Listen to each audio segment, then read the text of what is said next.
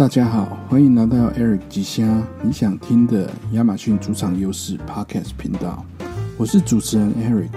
你的亚马逊电商陪跑教练。在亚马逊电商世界探索机会与挑战，让我们一起出发吧！嗨，大家好，欢迎回到 Eric 吉虾频道，我是您的主持人 Eric。那今天的第七集有点特别哈，就是我刚从美国回来，那这次的旅程呢，充满了新的体验和故事。那不仅如此，今天我还邀请到一位特别的嘉宾，一位这可以算是骨灰级的大卖家啊，就是我的一个好朋友 David 林。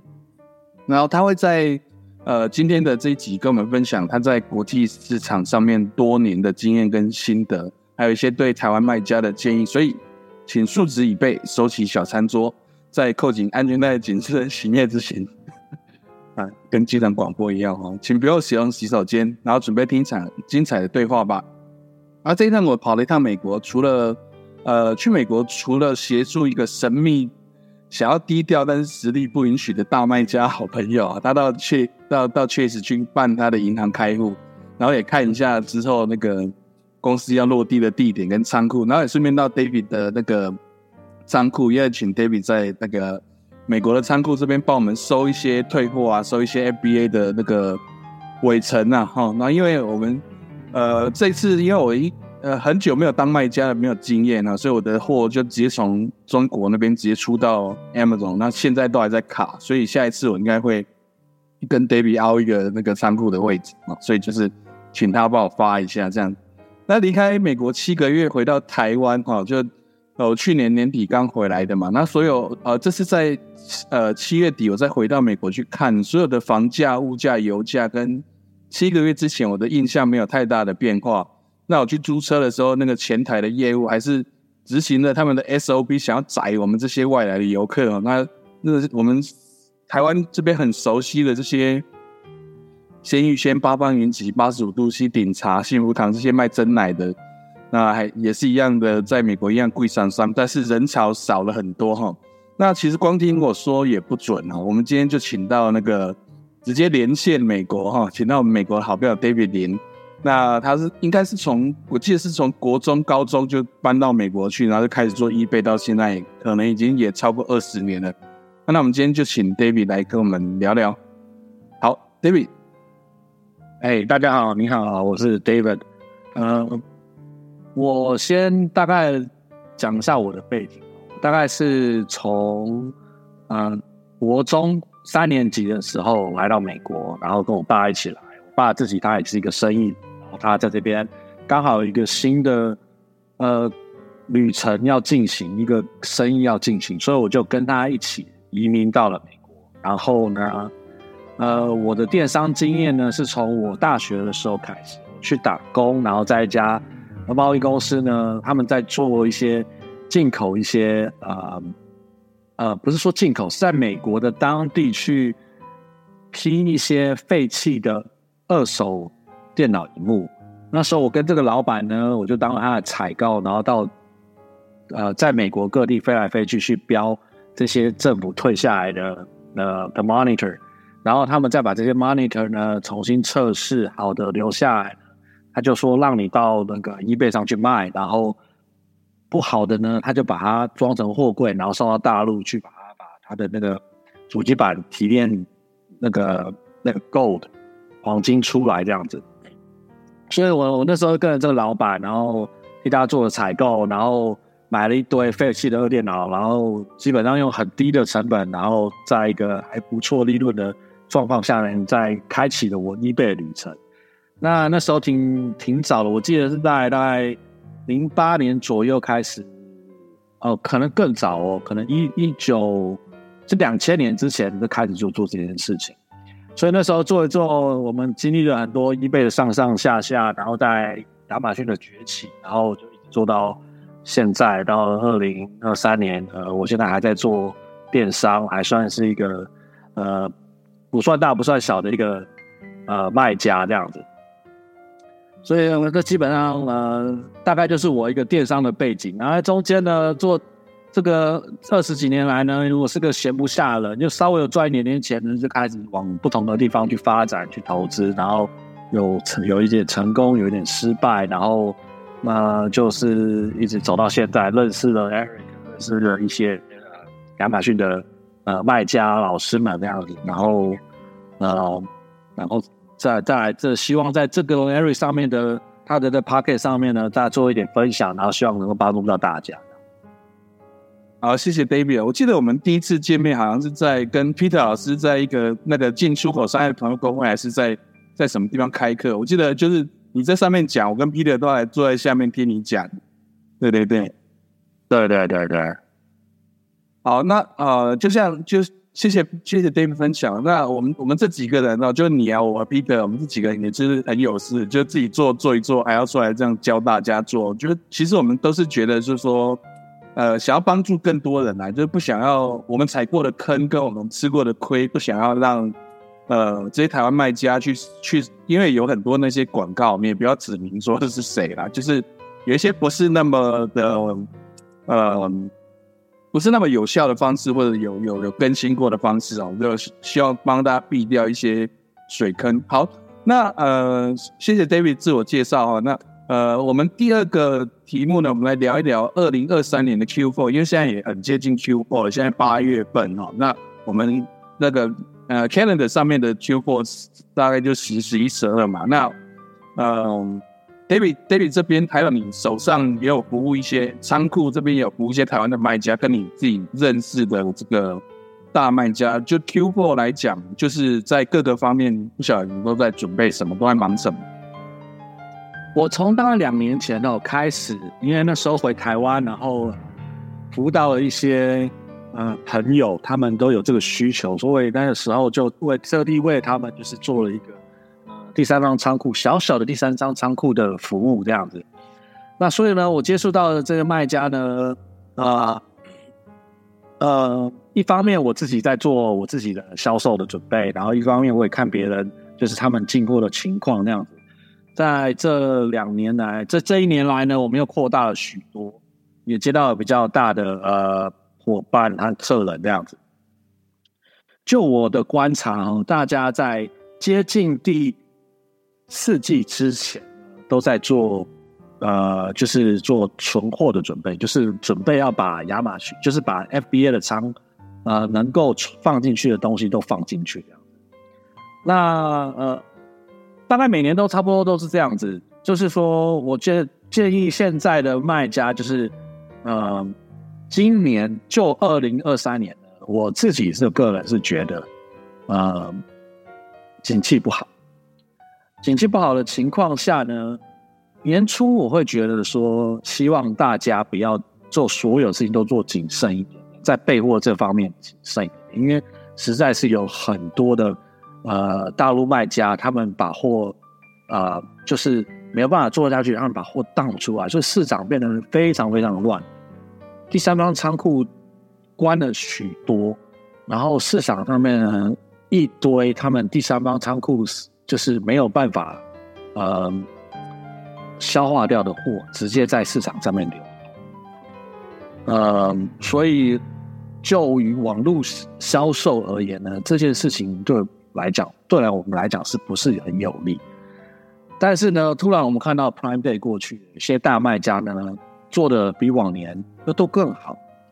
然后呢，销售就是感觉上面呢，呃，美国人在呃疫情过后，然后大家出去玩，出去玩，然后呃慢慢的回到正常的生活，然后慢慢的呃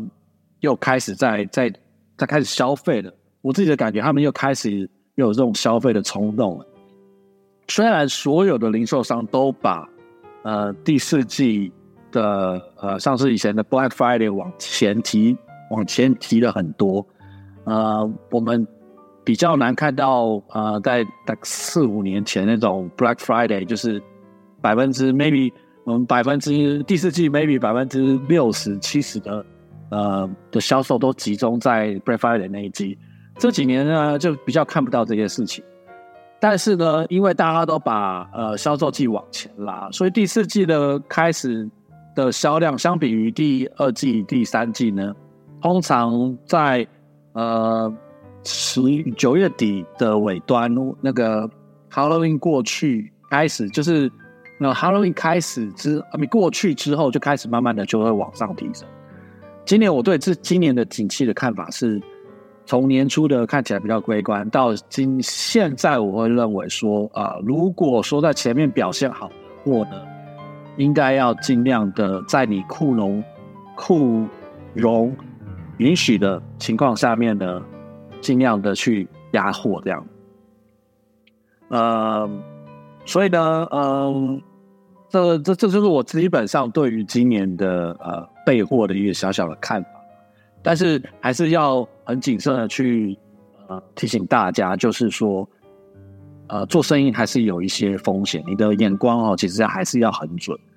不要就是说你觉得你开发了很多新的，你开发了新的东西，就是很有把握，你就没有在一个呃去。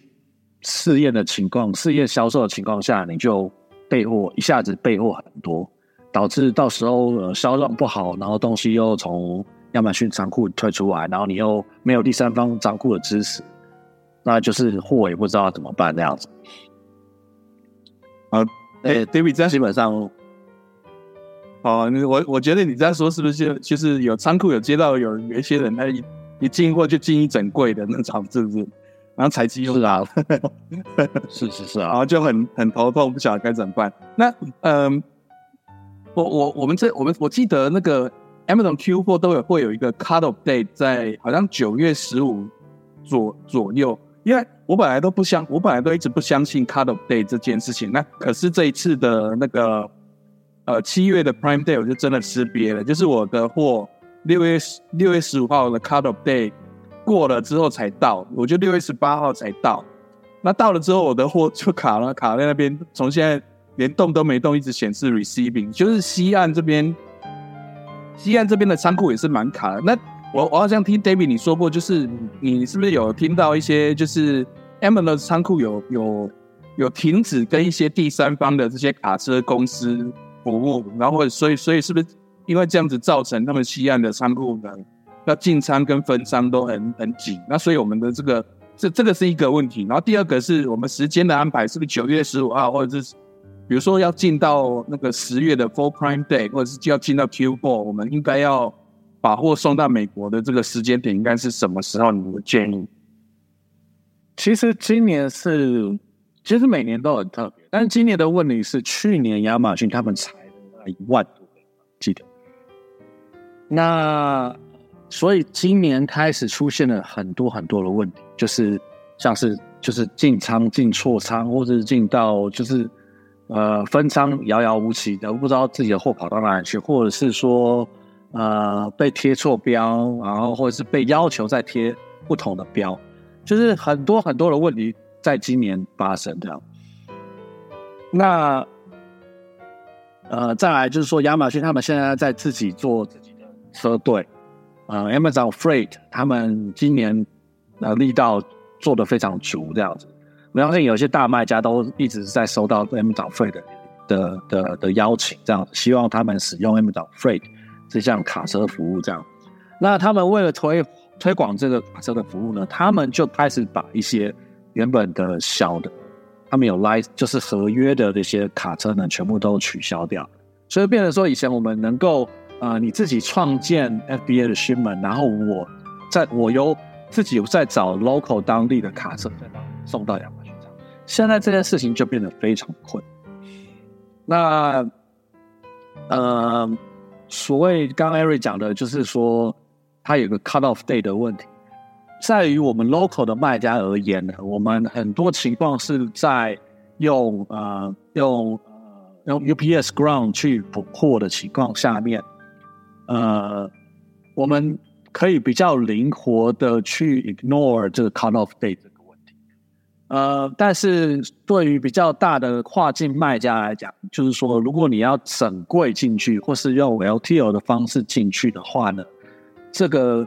cut of day 的话呢，就必须要非常谨慎的去处理。我的意思是说，你要你的 strategy 要做的很好，不然的话就会。很容易，你公司在你该卖的时间你进不进去，那状况是混乱的。那也不是没有方式去处理，就是说大家都要提前，呃，把你的资金准备的更充足，然后把你的呃备货时间去拉长那样。这样应该有回答到你的问题吧？对不对？好好，谢谢 David。对对对，我们就是就是就需要一些这种在在美国实际当地的这个运营，那加上你有很多的这种不同的账号在协助他们做进仓，那这个所以就就是，反正大家要准备 For Prime Day 跟 Q4 的的进货，你的策略、你的你的资金跟你的选品，然后你的货量都要做一个好好的规划，就对了。好。那谢谢 David 的分享啊。那最后最后我们呃看看 David 有没有一些给新手卖家的建议啊？就是说，假如说你自己哈，因为你做了快二十年了，那假假设让你今年再开一个新账号的话，你觉得今年二零二三年，或者是我们说，因为二零二三年快过了，我们说二零二四年好了，你如果呃再开一个新账号，然后再再你如果你会再重新做一个新的账号。选一个新的产品，或用什么样的模式？呃，那我们我们说成，我们先定义一下成功哈。我们也别别要不要说年营业额到百万美金，那还还太远。就是说，对这些新手卖家，Amazon 他们现在也觉得说，短期目标啊，每天做到营业额一千美金好了，这样子的目标，如果是你的话，你会怎么样去执行？也给新手卖家一些建议。嗯。亚马逊的的呃生意模式哦有好几种，我们举例一下哈，有呃所谓的大陆卖家是刚讲的是精品哈，还有铺货，还有 arbitrage 大概就是这几个模式比较大家能够耳熟，就是比较听的，就是听听听听到过这样。那就于我来说呢，因为我做很长期的跟 local 的批发商去做精品铺货的模式，这样，所以我如果我要想要再开新的账号呢，我会希望说我要做一个自己的啊品牌模式，就是做一个呃呃 private label 的方式。那这个 private label 呢，就是用我们最近在现在在大家呃，不管你是听。呃，Peter 或者 Ari 的课程，他们都是在做呃，在深度的教学里面，怎么样把你的自己的呃找到的货做成一个自己的品牌，然后再经由亚马逊 FBA 的帮助去把它扩大成为一个生意。这样，所以如果是我的话呢，我会考虑就是呃，再去注册一个新品牌，然后再去选品，然后再去做呃，在一个。比较小众的 market 里面呢，呃，找到一个比较 profit 的东西呢，去把啊生根再扩大这样子。那呃一一个一每天营业额一千块呢，它的确是不是那么的？一开始当然不是那么，因为每个生意都是一定是这样，一开始都是起头。那呃，能够快速的。呃，赚到钱呢，当然就是用多方式，就是多管道的方式。像我刚刚讲多各种模式嘛，我新开一个账户，当然不限于说我只能去做我的生根，我当然可以去做一些找一些其他的货去卖哦，就是去选品，在网络上选品去卖。我当然可以找一些呃网络的 arbitrage，然后请这里的那种所谓的 prep center 去帮你做一些呃 BA 的的的模式，所以。三四个管道下去这样去处理，呃，呃，就会我觉得把亚马逊把它做起来，不是天方夜。我们听了很多，呃，很多呃，在推广亚马逊的这件事，或是他们在授课程或什么，大家都是觉得说，呃，有自己。像是我跟 Area 都是自己知道，我们真的是超过这这个这件事情，所以我们都觉得是还是有这个机会的。但是你就是一定要把你的基本功做好，不要说你呃很盲目的听到一些课程，然后没有一步一步的去去做，你就很期待的是你找到一样产品就可以很快的达到你想要的目的。这样，大部分人都有你自己要有一个自己试错的一个。忍受度，还有呃不怕失败的一个心态，那个心理的状态，你需要去调整好。那个这个这个 state of mind 呢，是就是所有成功的人呢，都会首先都会想要去。如果一个好的一个好的这个导师，他都会告诉你说，你这个 state of mind 是你必第一件事情，你必须要去做的事情。因为你如果没有一个好的心态，你很容易在这个很复杂亚马逊的生意里面，在一个小小的地方受了一个挫折，你就你就。承受不起，你就会放弃了，然后你就开始觉得，哎，这些什么老师啊，这些人都是在骗人的，就是都这个成功，这个成功的人失败了，比成功的人大了，基数大了太多，然后你永远都不成成功。所以这件事情呢，就是说，如果你可以把心态调整，首先调整好，然后呢，呃。照着一位老师，或是你自己去网上 search 一些方式呢，找到一个东西，哎，真的有它的市场利基，知道，还有它的的的 profitable 的的的方式，然后呃，再多管道去操作你的呃销售，那呃所谓的每天营业额一千块，我觉得未必是一个困难的事情，大概就是谢谢谢 David，我我想我们今天又又获得了一句金句那么，就是 state of mind，就是呃我们在很多的群组里面都会看到一些新手，他们就很呃经常对这个平台有很多的 complaint。那其实如果你有做其他的平台，像像沃尔玛、像那个 Newegg 或其他的，你会发现 eBay 等等，你会发现亚马逊的平台已经是越来越成熟了啦。就是相对于其他，而且它的流量跟它的这些机制都是算是。虽然说复杂了一点哦，但成功的机会还是相当的多。那我想今天因为时间的关系，我们可能呃没有办法没有办法把这个 David 二十年的功力全部都全部都吸收哦。那也很感谢 David 今天的宝贵的时间。那嗯，哎，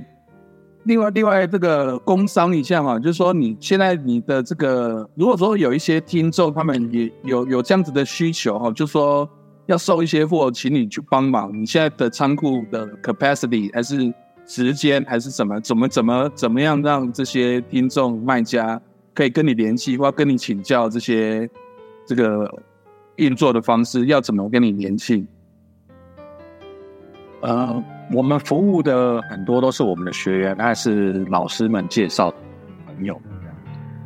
我们不打算做的太复杂，但我们希望把我们的呃。服务呢做精致化，所以呢，呃，但是我们真的做了很广泛的服务，在第三方仓库，就是说，呃，接受 return 啊，然后帮你换标啊，然后呃，配合你的呃 FBA 的 strategy 呢，去帮你做，不管是做 UPS 啊，或者是 LTL 啊，或者是到用 Amazon。呃，freight 去做整个 truckload 的呃，就是一个 container load 的 shipment 那样子，我们都可以做得到这样。那也还有库龙可以去帮助啊新的卖家的，所以有任何的需要呢，其实都可以。呃，我们在呃 podcast 的呃的下方，我们请 Eric 把我们的联络方式呢，就是我们公司的 email 啊，我们都会放上去，然后。呃，有需要的呢，很欢迎来联络我。然后也，呃，不限于说只有在第三方仓库的服务这样，因为，呃，很多卖家他一定很资深的，他未必需要这样子的服务。呃，我们当然是说一个资深卖家，我当然觉得有第三方仓库是一个很好，啊，一个很棒的 strategy，去可以灵活的去操作你的账户。但是如果没有，也不是说，呃，他一定是那么的必须。说我很希我很欢迎你啊，就是你写信过来，或是你加我的 line，美国当地的一些现况啊，或者是说呃你做生意的一些问题呀，或者是亚马逊的相关的事情这样。因为呃我我们不只只有做亚马逊，我们其实在 Shopify、在沃尔玛、在 Newegg、在其他的 Facebook Marketplace，然后甚至我最近开了 TikTok 的店那样。所以我们在很多电商的范畴里面，我们都去尝试。然后呃呃，我也我我我们在呃，我跟 Peter 啊和 Area 啊，我们这些都是很不吝于分享，所以真的有需要什么样的解答，或是啊小问题需要帮助，呃，像是有有人他们就是只是刚好一批会有问题，他还是请我过来帮助这样，我也没有说他库了，就是呃就是仓库的的 storage 的钱，我就是帮他做一个换标的动作，然后我我的成本大概多少，人工成本大概花了多少时间，我就收他多少钱，所以呃呃有什么问题都欢迎跟我。好，太好了，非常谢谢 David 今天宝贵的时间哈。那呃呃，大概好，那我们之后我就会把 David 的联络方式啊，你你 Line 也要公布啊，那你的你的 Line ID，然后没关系，我就把你公司的把你公司的 email 就放在 Show Note 里面，然后呃还有一些我们现现在仓库现在的。的状况跟服务项目的的这些清单哦，就列给大家。如果大家有需要的话，哎，记得留一个给我呢。就是我自我我我的货应该他现在现在现在分完仓，然后我下一批货，我我我自己也是希望在在 Full Prime Day 能够货可以进去，所以我现在应该也差不多要下单。那各位卖家也差不多要下单准备 Q4 了。我是今天之所以会在。那想要访问 David，一方面是因为刚从美国就又又遇到他老朋友，我们在前面三年在美国都受到 David 很多的帮忙啊，然后也是刚好都是亚马逊的卖家这样子。好，好，那再一次谢谢 David 的时间。那下一集我们会带来更多精彩的主题跟分享，希望大家继续关注。谢谢大家，我们下次见，拜拜。